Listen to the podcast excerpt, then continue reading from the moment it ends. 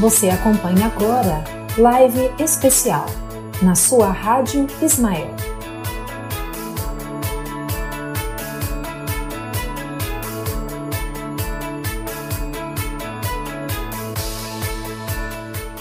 Muito boa noite, amigo ouvinte da Web Rádio Ismael ao redor de todo o mundo.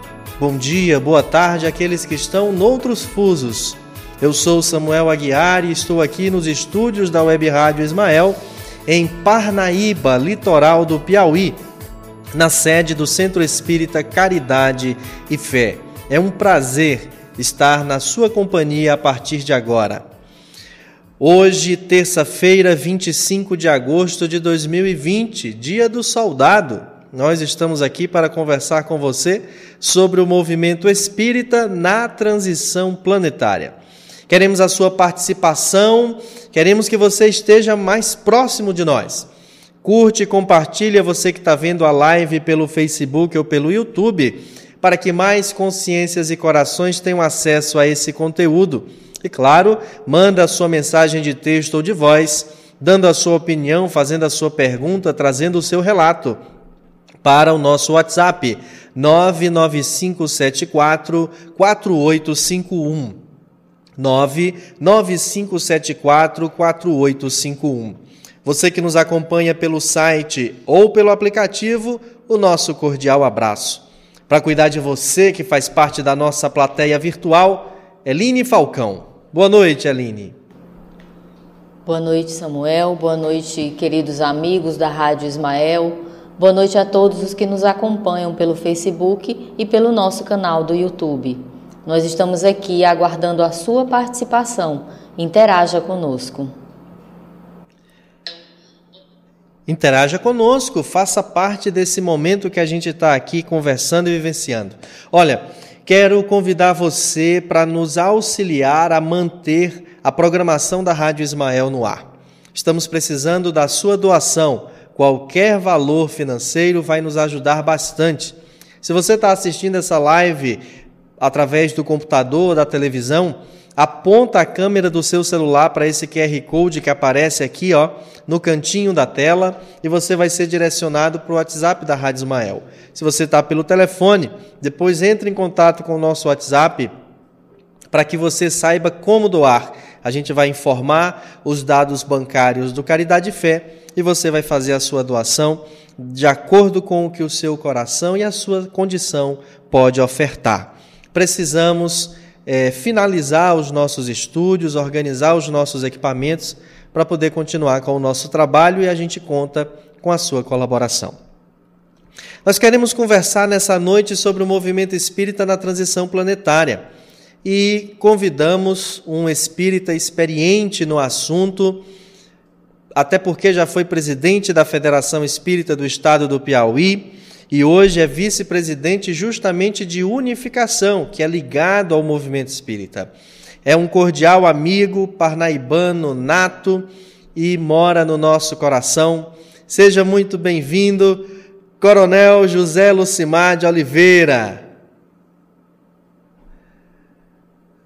Saudação militar, afetuosa, carinhosa a todos que nos assiste nesse canal da Rádio Ismael.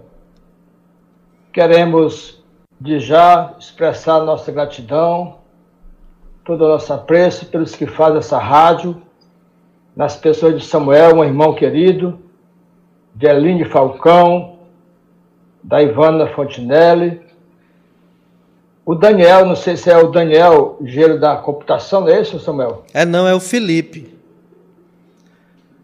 É. Então, Felipe, quem mais está aí no. Hoje só nós quatro: Ivana, Felipe, Eline e eu. Pronto. Então, de já o meu abraço afetuoso e também da nossa Federação Espírita Piauense, na pessoa da sua presidente, Cristina Miranda, dos que fazem toda a diretoria da Casa Mata. Muito bem. Seja logo para externar meus votos de pesar pelo desencarne do senhor Pedro Henrique, genitor da nossa querida amiga e irmã Marineves Sarave de Arelhão, da Federação no período de 2000, 1997. Então, ela foi uma gestora lá nossa, geração, movimento, testemunho disso. Então, a família, né, a Dodô, que é a esposa dele, nosso voto pesar. É. Nós aqui da Rádio Ismael também emanamos o nosso pesar e desejamos paz a toda a família da nossa querida amiga Marineve Saraiva, ela que é uma sócia benemérita do Caridade Fé, pessoa por quem temos profunda gratidão. Lucimar, nós estamos atravessando a transição planetária. Ao Espiritismo cabe é, a missão de materializar na terra a promessa de Jesus a respeito de um consolador que ele havia prometido. E os postulados espíritas vão nortear toda a humanidade para efetivar um período de regeneração. É, ainda que as pessoas não se tornem espíritas, mas como bem diz Allan Kardec, esses postulados estarão disseminados por toda a sociedade e até noutras instituições, inclusive através do fenômeno da reencarnação, em que indivíduos reencarnando na Terra com estes princípios já trazidos na alma poderão, é, através de sua conduta, demonstrar uma nova prática, uma nova conduta mento-moral.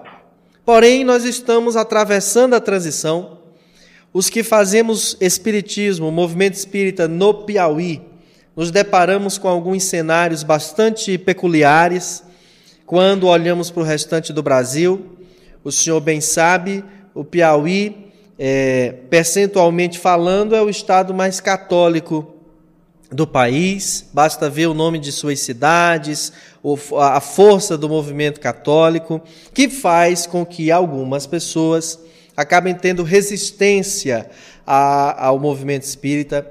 O distanciamento entre as cidades que têm centros espíritas, o senhor já percorreu o Piauí de ponta a ponta, onde tem centro espírita nesse estado, é, não só nos seis anos de sua gestão, mas especialmente naquele período, e sabe bem como é essa realidade.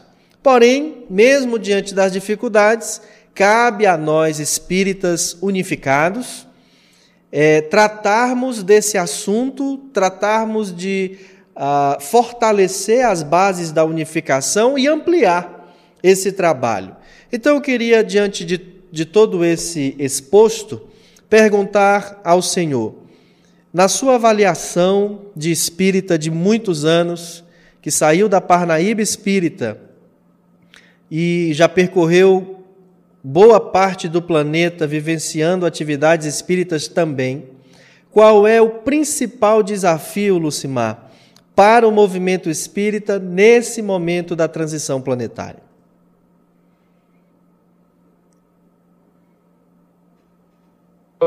Que está levando os postulados às medidas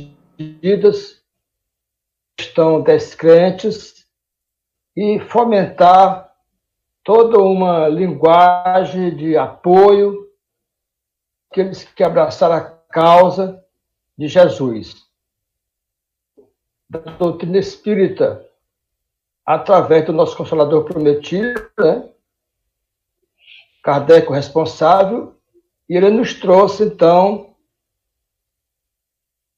leitura de analisarmos quando é Cristo esteve entre nós, lá no distante a Galiléia, de Jerusalém, e também do tempo, que já se vai mais de dois mil anos.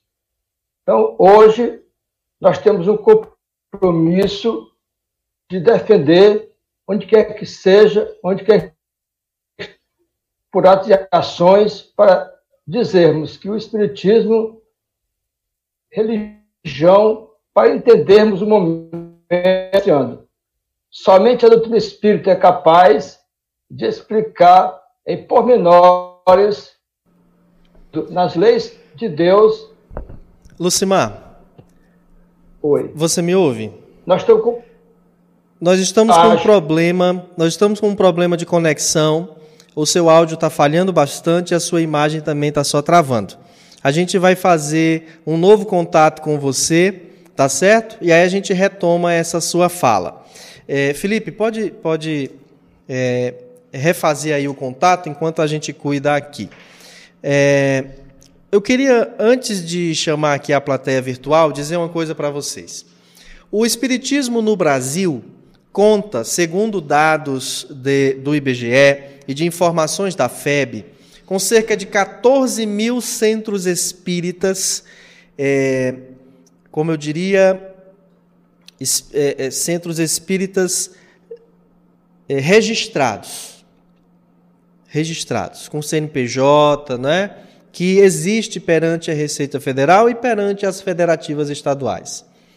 Mas, entre aqueles que não têm regularização é, judicial, né, jurídica, desculpa, jurídica, são mais de 20 mil. É o maior movimento espírita do mundo, do planeta. Como nós sabemos bem, não é fácil organizar gente, a criatura humana.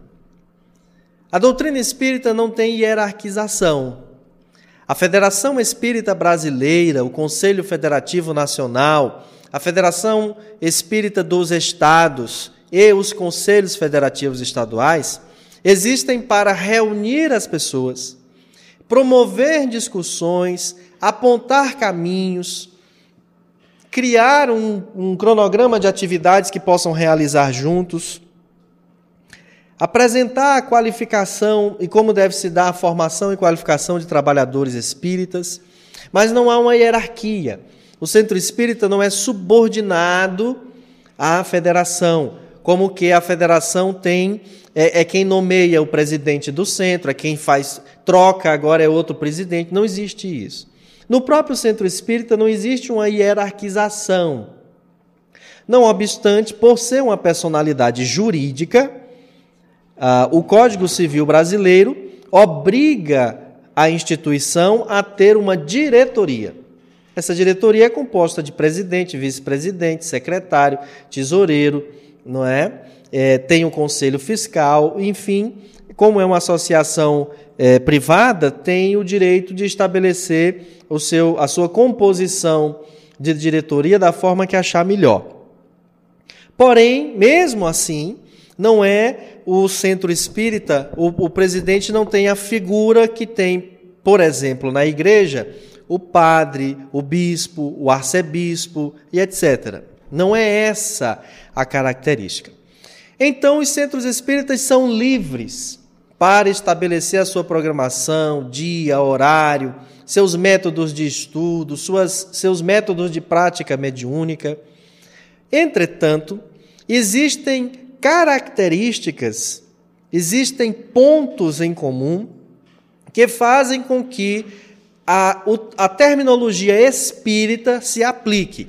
Então, por exemplo, o centro espírita, que estuda as obras de Allan Kardec, que tem no seu estatuto, inclusive como cláusula pétrea, que estuda as obras da codificação espírita, ele não tem na sua prática mediúnica não tem na sua prática doutrinária a, a presença de imagens, de santos. Não tem ritos, rituais, danças, a, a presença de, de elementos sacros ou é, é, bebidas especiais, instrumentos, nada disso. É diferente do que é a Igreja Católica, diferente do que é a Umbanda, e eu estou só aqui apresentando o que, que diferencia um do outro. Então, para dizer que é espírita, o centro espírita, ele não tem altar, nichos com imagens sagradas, não tem a figura de um chefe principal, não tem cânticos, danças e tal.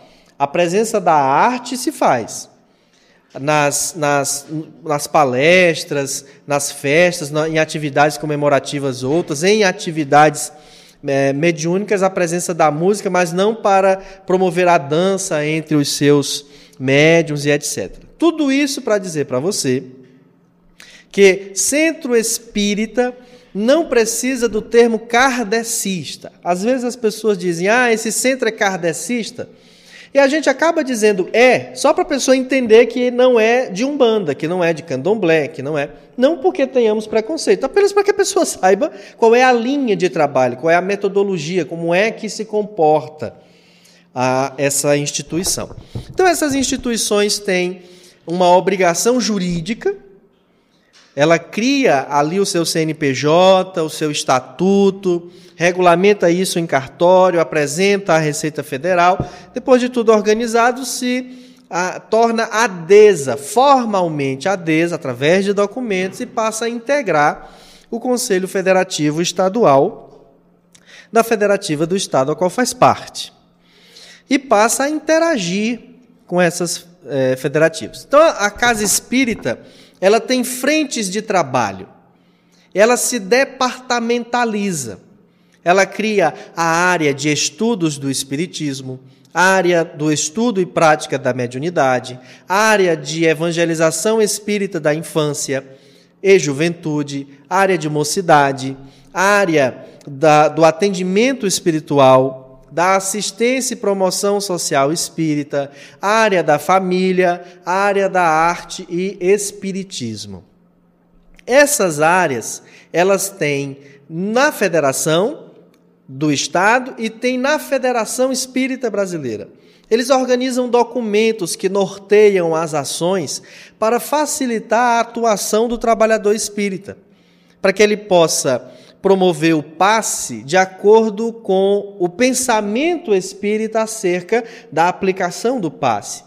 Para que ele faça um atendimento fraterno, que é o diálogo, a escuta ativa, mas também o diálogo com qualquer pessoa que busca ajuda no centro espírita, de acordo com o que orienta a doutrina e com atenção aos organismos jurídicos que é, é, balizam a nossa conduta para poder dar orientações seguras a quem quer que seja que esteja ali buscando ajuda, a fim de que a gente não infrinja nenhum tipo de regra.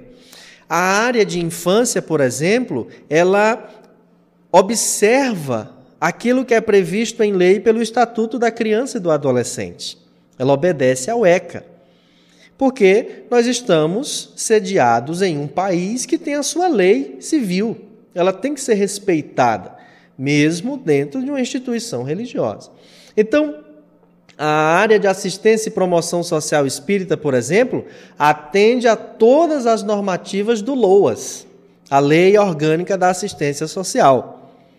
Porque a gente não pode infringir normas, regras.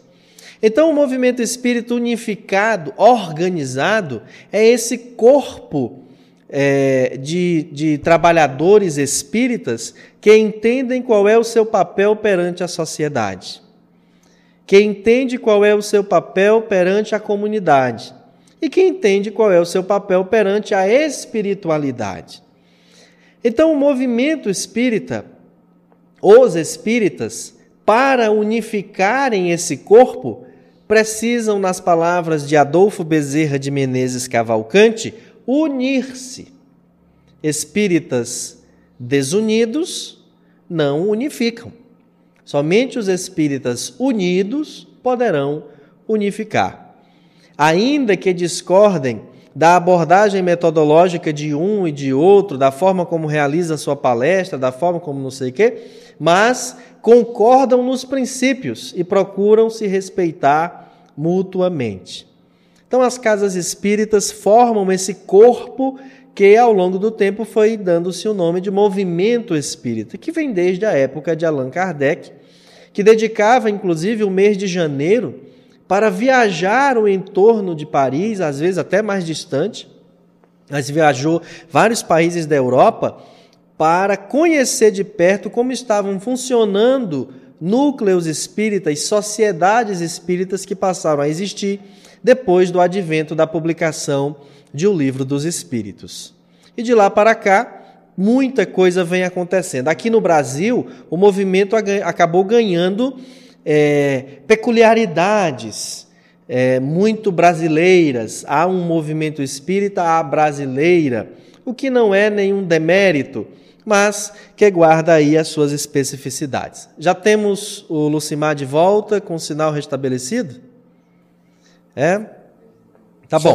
Mas antes né? de falarmos com o Lucimar, nós vamos aqui à nossa plateia virtual e já a gente retoma com o nosso presidente. E vamos aqui dar o nosso boa noite para Iolene Moraes, Joana Viriato Bandeira, Simone Seligman, Anícia Fontinelli, o Denis também está aqui com a gente, a Rejane Araújo, Inácio Albuquerque, boa noite, seu Inácio, Helena Araújo, Ceissa Torres, boa noite, mesmo distante, mas ouvindo vocês. Parabéns, Coronel. A Sandra Caldas, boa noite, meus irmãos. A Silvia Lance também está aqui. A Neide Brito, de Maceió, Alagoas. Solange Silva e a Dona Graça também está aqui com a gente. A Almera Dias, boa noite, família espírita Caridade e Fé. A Janine Seligma, boa noite. Boa noite também para a dona Zilda, que está nos acompanhando. O Carlos Araújo, Rejane Fonteles, a nossa mestra em yoga, Inês Vieira, boa noite a todos. É sempre muito bom estar presente nas lives do Caridade Fé. A Vasteriza Maiara Cavalcante, boa noite. A Núbia Cristina Souza também está aqui com a gente. Pelo nosso aplicativo, nós temos o seu Juarez, o Cacau, a Thaisa Veras também está acompanhando com a gente, o seu Raimundo, a dona Helena. Regis, Gorete. Seu Regis, a dona Gorete. Com vocês, Samuel. Amém? Sim? Tá aí o homem. Muito bem. Coronel, apesar do senhor ser coronel, eu não sei se eu posso Oi. lhe parabenizar pelo Dia do Soldado, posso?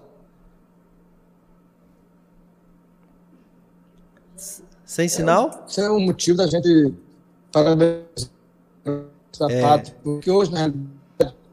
Não, não, a gente não consegue uh, ter o, o sinal tá, tá. do Lucimar. O Felipe vai continuar tentando. Enquanto isso, a gente vem para cá para mostrar aqui uma trazer aqui alguns dados, alguns documentos que vão uh, norteando aí essa nossa essa nossa fala. Então, o que que acontece? Tem um documento é, organizado pelas federativas de todo o país que trabalharam com as casas espíritas ao longo de anos até finalizar esse documento chamada Orientação aos órgãos de unificação. E nesse documento traz aqui uma, uma, uma fala que eu gostaria de mostrar para todos. O Conselho Federativo Nacional reuniu-se na sede central da Federação Espírita Brasileira em Brasília nos dias 25 a 27 de novembro de 1983 com o objetivo de apreciar as conclusões das reuniões dos conselhos zonais da primeira, segunda, terceira e quarta zonas levadas a efeito em Rio Branco, no Acre, em Maceió, nas Alagoas, Cuiabá, no Mato Grosso e São Paulo, capital, de abril de 1982 a outubro de 1983, quando estudaram o tema Diretrizes da Dinamização das Atividades Espíritas. Aí o que, que o documento faz? É, considerando, é aqui o trecho que casa com o que a gente está trabalhando aqui hoje, que na fase de transição, porque passa a humanidade, a doutrina espírita desempenha um importante papel, oferecendo com lógica e segurança a consolação, o esclarecimento e a orientação de que os homens hoje necessitam.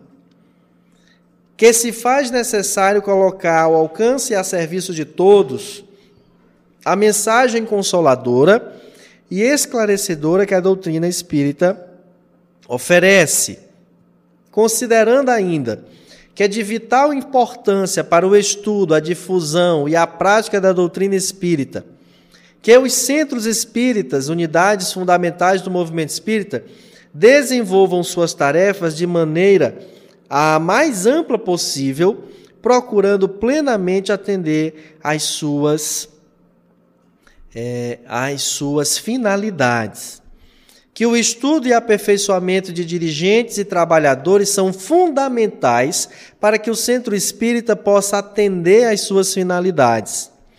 Que os órgãos, aos órgãos de unificação do movimento espírita cabe permanentemente a responsabilidade de reunir e analisar experiências já realizadas pelos centros espíritas e colocar à disposição dos mesmos as sugestões, orientações, programas e apoio de que necessitam para o pleno desenvolvimento de suas atividades doutrinárias, assistenciais e administrativas. Que a realização pelos órgãos de unificação das citadas atividades promova a unificação do movimento espírita e a união das sociedades e dos próprios espíritas, fundamentais para o fortalecimento do trabalho de difusão e vivência do Espiritismo. Que, com o objetivo de colocar à disposição dos centros espíritas uma orientação segura para as suas atividades, o Conselho Federativo Nacional da FEB aprovou o documento que enfeixa as conclusões sobre o tema a adequação do centro espírita para o melhor atendimento de suas finalidades, publicado na revista Reformador de dezembro de 1977. E diz mais: que, com o objetivo de oferecer uma série de sugestões sobre como colocar em prática as recomendações contidas no documento, é, Entidades estaduais vêm colocando à disposição dos centros espíritas sugestões, orientações, programas e apoio para as suas atividades. E com o mesmo objetivo, o CFN da FEB, em julho de 80, aprovou o documento Orientação ao Centro Espírita. Tudo isso, meus amigos, para dizer qual a importância de haver um movimento espírita a desorganizado essas casas, esses espíritas, com a federativa estadual, com a comissão regional, com o Conselho Federativo Nacional e com a Federação Espírita Brasileira. Sem nenhum tipo de burocracia aos padrões materialistas que engole, que enforca as instituições, as empresas, os empresários e as pessoas de um modo geral. O movimento espírita se comporta diferente disto, até porque precisa trazer uma nova ordem social. Porém, com igual uh, organização no que tange a documentos que comprovam, que norteiam, que, que efetivam uma vinculação e uma parceria. Então, em que que o trabalho de unificação do movimento espírita de união das sociedades e dos próprios espíritas se assenta. Ele se assenta nos princípios de fraternidade, liberdade e responsabilidade que a doutrina espírita preconiza. Nós vamos já entender essa parte na prática do movimento espírita na transição planetária. Olha só, o trabalho de unificação do movimento espírita e de união das sociedades e dos próprios espíritas caracteriza-se por oferecer sem exigir compensações, ajudar sem criar condicionamentos, expor sem impor resultados e unir sem tolher iniciativas, preservando os valores e características individuais tanto dos homens como das sociedades. A integração e a participação dos centros espíritas nas atividades de unificação do movimento espírita e de união das sociedades e dos próprios espíritas devem ser sempre voluntárias e conscientes, com pleno respeito à autonomia administrativa de que desfrutam. E os programas de colaboração e apoio aos centros são colocados à sua disposição simplesmente como subsídio ao trabalho por eles desenvolvidos. Mas a casa fica livre para colocar a sua programação da forma que achar melhor. Nós temos casas espíritas hoje que, quando muito, tem um dia, um dia, de estudo de alguma obra de Allan Kardec. Tem estudo da, da sexualidade, da, das emoções, da mediunidade, enfim, disto, daquilo, menos das obras de Kardec. Mesmo assim, as federativas não chegam lá dizendo seu centro tem que fazer isso, senão vai. Não existe penalização, não existe. Então. então, às vezes a gente vê a imprensa noticiando que o médium fulano envolveu-se em uma situação adversa. Só que médium não é um indivíduo de propriedade do movimento espírita, como padre é de propriedade do movimento católico, como pastor é de propriedade do movimento protestante. Médium não necessariamente é espírita. E às vezes as pessoas confundem dizendo que, ah, por exemplo, aquele senhor que por último envolveu-se lá em Abadiânia numa série de acusações, né? o médium João de Deus. Era médium, mas as suas práticas não eram espíritas. Ele próprio dizia não ser espírita. A sua casa lá é, não tinha o um nome a, a, centro espírita, não se apresentava como centro espírita. Não obstante, essas coisas abalem, afetem o movimento espírita. E aí um grande desafio. Nós dizermos aos espíritas, às casas espíritas, a importância do estudo da mediunidade a partir do livro dos médiuns, segunda obra publicada por Allan Kardec. Do estudo e prática da mediunidade a partir dos programas que a Federação Espírita Brasileira levou anos para construir em parceria com as federativas de todo o país, para dar base segura à prática da mediunidade dentro e fora do centro espírita, para evitar esse tipo de escândalos que acaba, às vezes, ah, na cabeça de alguns, manchando a doutrina espírita, embora ela não se perturbe com isso. Temos o Lucimar? Então vamos lá. Ah, agora a gente vê até melhor, não é? Coronel. Coronel, seja bem-vindo. Eu vou até bater continência de novo, porque agora está certo. Então, nós conversávamos há pouco, Lucimar, e eu lhe perguntava, eu li... na sua experiência, qual a, o principal desafio é, para o movimento espírita nesse instante de transição planetária. Olha, eu já tinha começado a anunciar o olhar da doutrina espírita, dos espíritas sobre o momento. E eu estava, fiz um recorte de uma fala do Dr. Bezerra de Menezes, através do Chico, de 1963. Isso foi uma reunião que aconteceu em Uberaba. Então veja bem como essa frase ela é profundamente impactante para os dias atuais, se a gente penetrar no âmago da questão. Veja lá, abre aspas. É impossível manter o espiritismo qual foi entregue pelos mensageiros divinos Allan Kardec, sem compromissos políticos, sem personalismo religioso, sem personalismo, sem pruridos de conquista a poderes terrestres transitórios. Fecha aspas que a gente continue.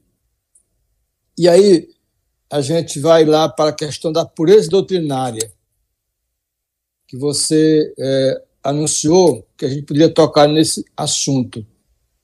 Então, é preciso que nós preservemos os postulados da doutrina espírita, explicando pelo viés da, do espiritismo dizer, o que está acontecendo conosco nesse instante de transição. E, e mais, eu fui buscar também no Reformador de 2007, janeiro de 2007. É. onde o Jorge Hassen ele faz uma pergunta, o inverso do que está lá em Agênesis. Tempos são chegados. E ele faz a, é perguntar: são chegados os tempos? Então, ele, na sua fala, ele diz: os mundos habitados, segundo o Espiritismo, pode ser classificado como mundos primitivos, as primeiras encarnações do espírito, mundo de expiação e provas, onde domina o mal entre os espíritos, mundo de regeneração, dos quais os espíritos ainda têm o que espiar, mundos ditosos, onde o bem sobrepuja o mal, e o mundo, mundo celeste ou divinos, onde exclusivamente reina o bem. Então, Samuel, é, ainda buscando uma informação do reformador de há pouco, desse mês de, de junho de 2020, é, o autor do, da matéria é o Mário Frigeri, A Missão Profética do Coronavírus. E ele diz que, em, no decorrer da sua exposição do artigo, ele diz: é, a humanidade será separada em joio e trigo, mas não nos iludamos quanto à resiliência humana. Quando Deus permite à ciência debelar o vírus de hoje, que deverá ocorrer em breve, a humanidade retornará à normalidade de seu curso e então esquecerá a peste que a atormenta nos dias atuais e retornará também às ações irresponsáveis de antes, exatamente como o cão retorna ao vômito. Mas um dia que vem longe, o gênero humano, por amadurecimento, estará separado em trigo e joio do Senhor. Nesse abençoado dia, Deus fará o, o banimento da terra para planetas inferiores daqueles, daquela parcela do mundo que permanece impermeável às suas diretrizes divinas. Isso foi o que aconteceu no passado para cá. Então ele vai dizendo que essa transição planetária ela está sendo hoje ponto de referência nas discussões dos espiritistas. E nós sabemos que vamos buscar também em livros que outrora já foram os dias atuais. Esse momento dessa transição, sair de um mundo de expiações de prova para um mundo de regeneração, mas ainda com muita dor. Muito bom. Agora, é, eu pergunto a você, Lucimar, em termos de Piauí, como é que a gente está hoje? Como é que a gente está encarando, enfrentando a transição planetária, especialmente nesse momento de pandemia? Como é que tem se comportado a relação do movimento espírita entre casas espíritas e federação? Como é que você tem sentido e percebido isso? é, logo que houve isolamento social e que as instituições religiosas foram é, também fechadas, digo, no sentido de que não poderia haver mais reuniões presenciais, nós fomos nos adequando ao pouco a essa linguagem virtual da midiática.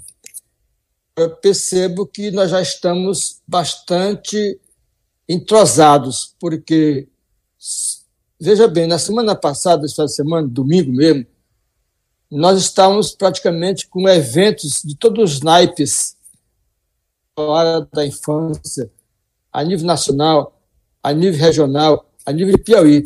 É, então, o, as pessoas que tinham uma certa dificuldade em, em perceber essa linguagem que hoje estamos é, adotando, é, foi talvez o motivo de demorar a gente agora se encaixar dentro de um movimento é, de, de, unificação, mas agora numa linguagem virtual. Haja visto que a própria Cristina, e por orientação da própria FEB, que nós nos mantivéssemos reunidos virtualmente, e aqui a gente decidiu às quintas-feiras é, ter o, quando é possível, porque não é possível reunir todo mundo, dependente ainda, a, a, os acessórios ainda são tem sofre interferências, né? E nós temos percebido que essa reunião das quintas-feiras, que é para a gente vibrar pelo movimento espírita piauiense, tem se elevado de tal maneira que a gente fica muito gratificado, porque está havendo uma receptividade pelo mundo espiritual. E os que estão encarnados, que também trabalham nessa linguagem, é, diz que a gente está tendo um êxito também além do esperado.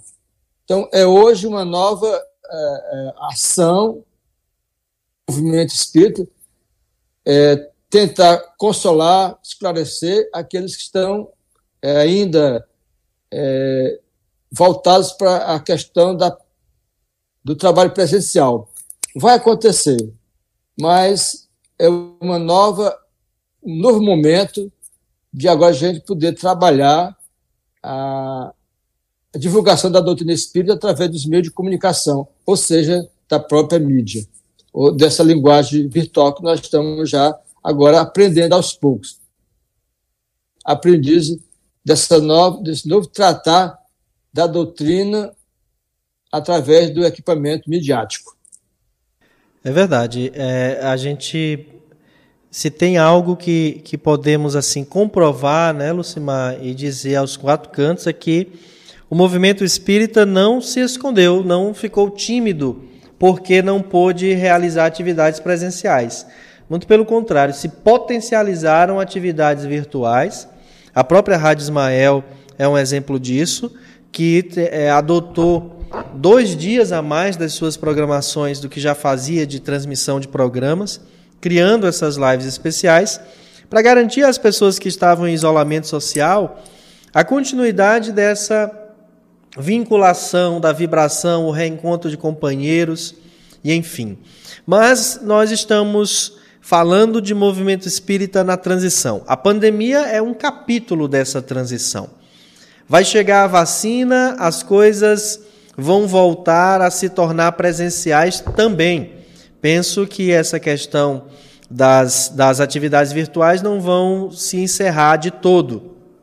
Mas muita coisa presencial vai voltar a acontecer. E aí eu pergunto a você, Lucimar, daquilo que já se discute a nível de Federação Espírita Brasileira, em reuniões que vocês participam é, é, de forma mais limitada, para depois inserir a, as demais casas espíritas, mas também diante do que, que você está vendo, não é? De, de informações, a, mesmo a nível de sociedade, o que, é que você pensa que vai acontecer com o movimento espírita no pós-pandemia? O que, é que nos aguarda? como é que a gente vai precisar se comportar depois que o Covid for controlado pela vacina? Olha, primeiro nós temos que focar, Samuel, amigo, no plano de trabalho para o movimento espírita brasileiro, que vai de 2018 a 2022. Eu penso que na reunião do Conselho Federativo Nacional em dezembro, é, esse documento vai ser revisto para o movimento espírita brasileiro de 2018 a 2022, que você também comigo, nos seis anos que você esteve comigo nas reuniões da federação, você também acompanhou e hoje é expert em movimento a nível nacional, porque você fez uma, um link e você plasmou a sua amizade com os amigos do, espírito desse Brasil todo, e você viu, tanto quanto eu, o plano. É, e nós temos aqui, eu fico pensando, às vezes, naquela, no ambiente de atuação do movimento espírita, que é sociedade, público espírita, trabalhador espírita. Aí você me fez é, é, essa colocação, eu penso que a gente vai ter que ter, porque as reuniões virtuais vão continuar e as presenciais talvez em menor é, é, potencial, mas vai, vão acontecer, resguardando os cuidados que a saúde, os, os experts de saúde dessa área, infectologistas, vão nos dizer, olha, é, evitar aglomeração, e aí também pode ser que depois da vacina, que todo mundo estiver vacinado, já podemos então é, massificar, se for o caso, as reuniões presenciais, como antes a gente fazia. Mas penso que do Conselho Federativo Nacional, que vai ser em novembro agora, que vai também ser virtual, e até lá acredito que as federativas estão apontando caminhos, também está também a nos orientar, porque a gente não está só, é, você sabe que a, a, nossa psicosfera terrestre, ele tem os habitantes nós aqui encarnados e desencarnados que estão orbitando em, nosso, em torno de nós. Então, há começa simbiose. E temos também os mentores que nos ajudam a entender melhor como caminhar. Digo e repito, preservando os postulados da doutrina espírita. Não é por conta da pandemia, a pandemia está sendo explicada Alguns explicam pelo viés da, da, da saúde, da, da, conduta. Outros explicam como, por que, isso é necessário nesse momento, é, no que diz respeito às leis naturais, às leis divinas. Mas isso tudo é matéria da gente estudar, analisar nessa linguagem que estamos agora utilizando, a virtual. Lucimar, essa questão da pureza doutrinária é muito importante porque eu comentava aqui enquanto se, se trabalhavam as questões técnicas com a sua, o seu link, de que, por exemplo, aquele caso do médium João de Deus, as pessoas tendem a confundir porque elas pensam que a palavra médium ela é uma propriedade da doutrina espírita. O médium, como é o, o, o, quando se fala padre, imediatamente se remete ao catolicismo, pastor ao protestantismo. Então, longe de ser por uma questão de controle e de proibição do que quer que seja, mas a educação doutrinária da mediunidade no centro espírita vai nos ajudar a cada vez mais solidificar essa ideia do médium responsável, do médium equilibrado, do médium sem personalismo, que fica trazendo todas as atenções só para si e fugindo da doutrina além do que cobrando por, por serviços mediúnicos que preste, às vezes adentrando áreas de outras especialidades em saúde e estudos da mente, não é? Como a gente vê às vezes algumas casas espíritas também a, a acabar incorporando. Então essa questão da pureza doutrinária vai ser fundamental e inclusive penso, Lucimar, que fez muita falta agora para algumas pessoas quando não puderam mais ir ao centro espírita, o que, que ia fazer, como é que ia agir, como é que ia se comportar. Justamente porque às vezes vai à casa espírita, assiste a palestra, depois toma o passe e vai para casa.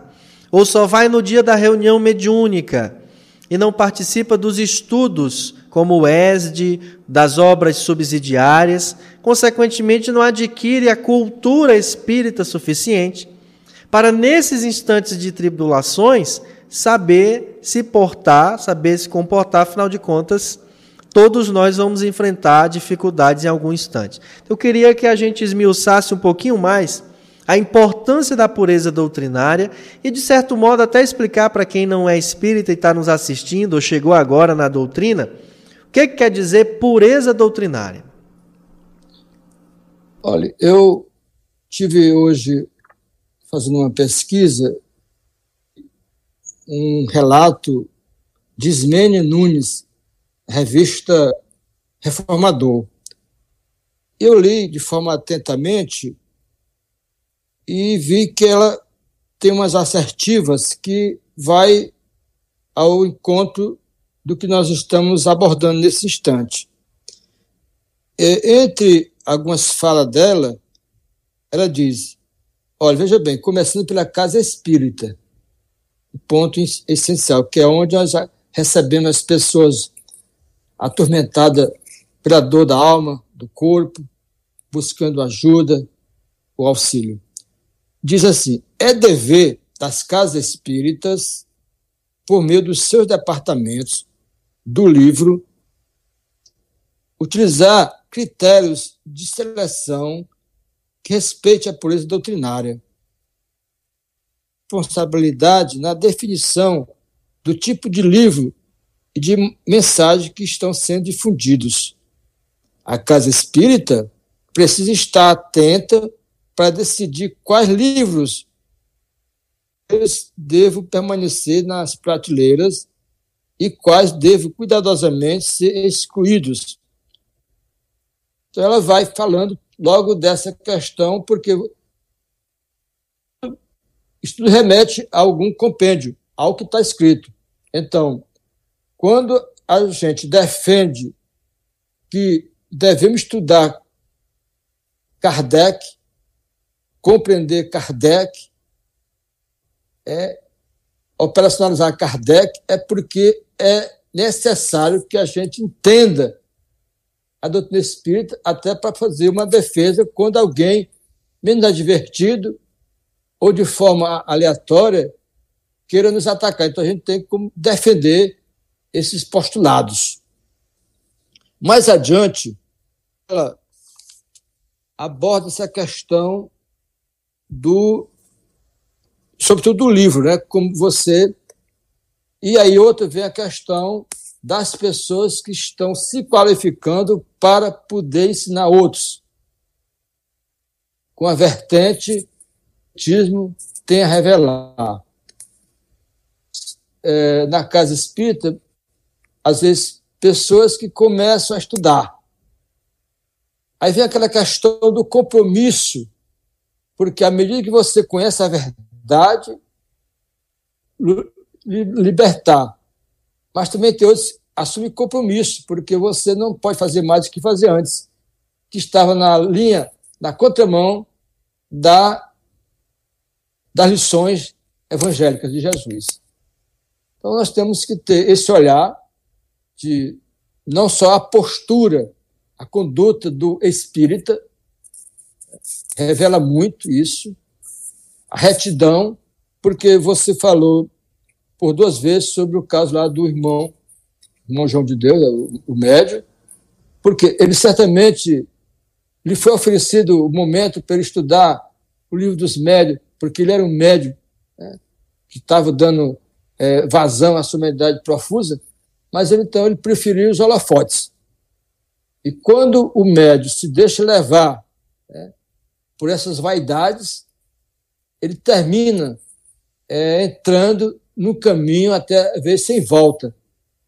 E aí, ou ele cessa o seu trabalho por ordem, que agora é ordem da justiça, ou às vezes pela ordem divina, que ele vai, bom, agora você realmente você está fazendo um grande mal para você e outras pessoas que têm, às vezes, porque confunde, né? Porque ele é médico, ele seguia algum um centro espírita, fazia, era ligado à instituição séria da, da, da, região, não. Então, nós temos que ter esse cuidado para não nos deixar levar pelos falsos cristos, pelos falsos profetas. Muito bem. Muito bom de, de se colocar. Allan Kardec é fundamental para nós entendermos Espiritismo, para nós entendermos mediunidade e também para nós entendermos a mensagem do Cristo, né, Lucimar? Parece-me que é, as palavras de Jesus precisam desse sentido que a doutrina espírita conseguiu trazer, e me parece ser um outro compromisso do movimento espírita apresentar o cerne das questões trazidas por Jesus, inclusive pregando e praticando, demonstrando. É, não basta só você estudar, isso é importante mas é preciso também realizar. Aí vem a questão da fé e a fé raciocinada, as atitudes que você. E mais ainda, quando você estuda o livro dos Espíritos e você vai lá na questão 886, quando o Kardec perguntou ao Espírito de Verdade. Porque vamos falar já de caridade, justiça e amor. Qual o verdadeiro sentido da palavra caridade, tal como Jesus a entendia? A veneranda entidade respondeu: benevolência para com todos, indulgência para com as imperfeições dos outros e perdão das ofensas.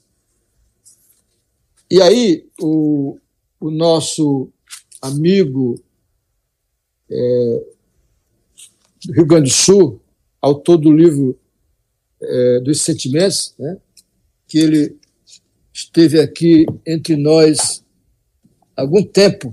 Não sei se você conheceu Jason de Camargo. Não sei se você conheceu. Sim. Samuel. Sim. Então, ele, no seu livro Educação do Sentimento, ele me despertou para uma outra compreensão, porque para fazer a caridade desse triplo aspecto, benevolência, indulgência e perdão das ofensas, você tem um chamado indutor, que é a compaixão. Quer dizer, a compaixão é o elemento que instiga você fazer essas três é, ações virtuosas: benevolência para com todos, indulgência para com as faltas alheias e perdão das ofensas. É evidente que, no, no nível da nossa compreensão, do nosso estágio, ainda esse último, perdão das ofensas, fica difícil, porque você vai aprender primeiro a esquecer, para depois perdoar. Mas isso é outro assunto, é para outro momento. É. Olha, Ivana, o coronel já está marcando outra live com a gente, tá vendo? Tá dizendo que a discussão é para outro momento. Então... Não, primeiro para recuperar essa que a gente foi prejudicado, né, Samuel? É verdade. Você fala, eu estava lhe ouvindo. Então, por que é que você falou com essa propriedade? Eu digo, rapaz, o Samuel, os três, seis anos que ele me acompanhou, no início como fotógrafo, né, como dizia lá o pessoal, mas depois você você passou a tentar direito, rapaz, aqui a coisa é séria. Então a gente está trabalhando mesmo o movimento federativo nacional. E eu fico muito feliz de saber que você foi um aprendiz que soube absorver os conhecimentos ali da, dos, dos, conselhos, das reuniões do Conselho Federativo Nacional. É. Coronel, a gente quer agradecer ao senhor pela sua participação, é, parabenizar pelo Mas eu, trabalho. Eu, eu, preciso, eu, preciso, voltar porque a gente foi prejudicado. É verdade.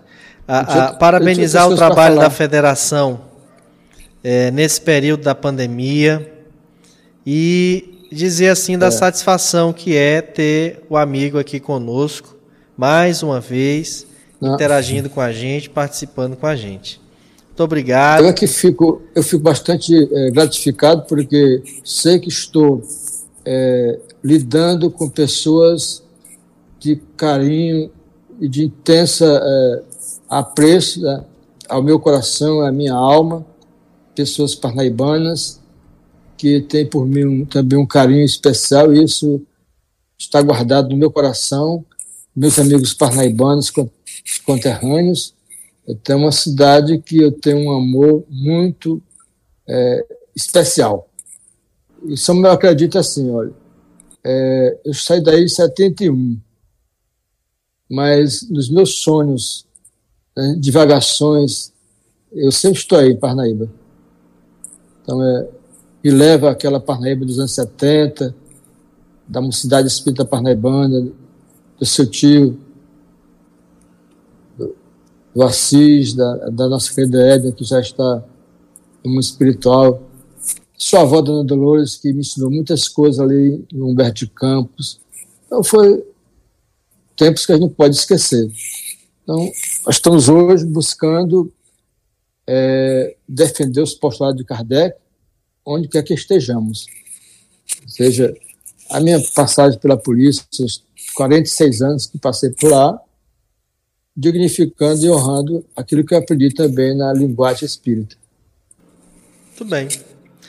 Então, e recebo... você perguntou, o dia do soldado, ó, o dia do soldado, esse, hoje o dia 25 é o dia do soldado. Sim. Como a gente é soldado também, veste farda, mas hoje é mais é propício para o pessoal do exército, né, da marinha, Sim da aeronáutica porque das Forças Armadas. Né? Cadê o hino do soldado, Felipe? Ah, o Felipe. O nosso é dia 21 de abril, dia do Eu soldado. pedi o Felipe para preparar o hino do soldado, coronel, mas ele se esqueceu. Ele está precisando Felipe. passar um tempo com o senhor. Eu tenho que dar umas lições, as demonstrações primeiro, né? Você sabe, a demonstração é, é uma repreensão leve. Depois vai, assim, vai subindo até chegar à prisão, né? É, tá certo. Coronel, saúde, Oi. paz, gratidão por tudo, que Deus o abençoe. E nós vamos voltar em breve juntos com maior tempo para poder conversar melhor. Sem dúvida, sem dúvida, ficamos a dever. Muita Eline... paz com Jesus. Continue aí conosco, Coronel, para a gente se despedir junto. Eu... Eline Falcão, suas palavras finais. Nós gostaríamos de agradecer a cada um de vocês que estiveram com a gente, participando, mandando as suas colocações. Agradecer também ao nosso Coronel José Lucimar e fiquem com Deus. E cadê a continência do homem? Ah, tá aí. Ivana e Felipe estão batendo continência ali também, viu, Coronel? Sentados, mas é o jeito. Ele está falando. Tá vendo? Sim. Aí. Pronto. Respondidas. Muita paz. Boa noite, meus irmãos. Meus amigos, eu volto quinta-feira com o programa Opinião Espírita conversando sobre aborto. E vamos ter a participação do nosso querido amigo Fábio Souza de Carvalho, da Federação Espírita do Estado do Maranhão. E nós vamos conversar sobre o caso da menina que, de 10 anos de idade, precisou fazer um aborto. Na próxima segunda-feira, a gente retorna com mais uma live especial falando sobre mediunidade transviada com a nossa querida amiga Aldilamar Adler, lá do Maranhão. Amanhã tem programa musical com a Terezinha Veras e tem Chiquinhama. Tem Evolução em Dois Mundos com a querida Francisca Portela.